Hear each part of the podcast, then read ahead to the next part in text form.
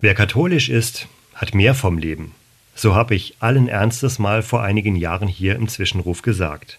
Und dann aufgezählt, warum ich das so meine. Weil man damit dann auch die Millionen-Euro-Frage bei Jauch beantworten kann, habe ich augenzwinkernd gesagt. Oder weil es dann mehr Feiertage gibt als in nicht-katholischen Ländern.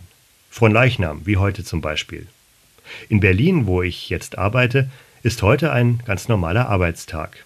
Eben nicht so katholisch wie das Saarland. Inzwischen fällt es mir schwer, diesen Satz zu sagen. Wer katholisch ist, hat mehr vom Leben. Das ist nicht nur ein Imageproblem der Kommunikation, da liegt einiges gewaltig daneben, ist unter dem katholischen Deckmantel unchristlich und geradezu teuflisch geworden. Wie viel Heuchelei ist da an den Tag getreten. Zum Schämen und Weglaufen. Heute an Fronleichnam gibt es in manchen Orten im Saarland noch die Fronleichnamsprozessionen vielleicht kleiner als vor einigen Jahren. Weniger Leute, weniger Beteiligung, weniger Schmuck an den Straßen. Für manche ist das noch Folklore, für andere tiefer Glaube. Ich wünsche mir, dass von dem, was Fronleichnam bedeutet, etwas neu entdeckt wird. Dass da Jesus Christus selbst ganz sichtbar und glaubwürdig erfahrbar nah bei den Menschen ist.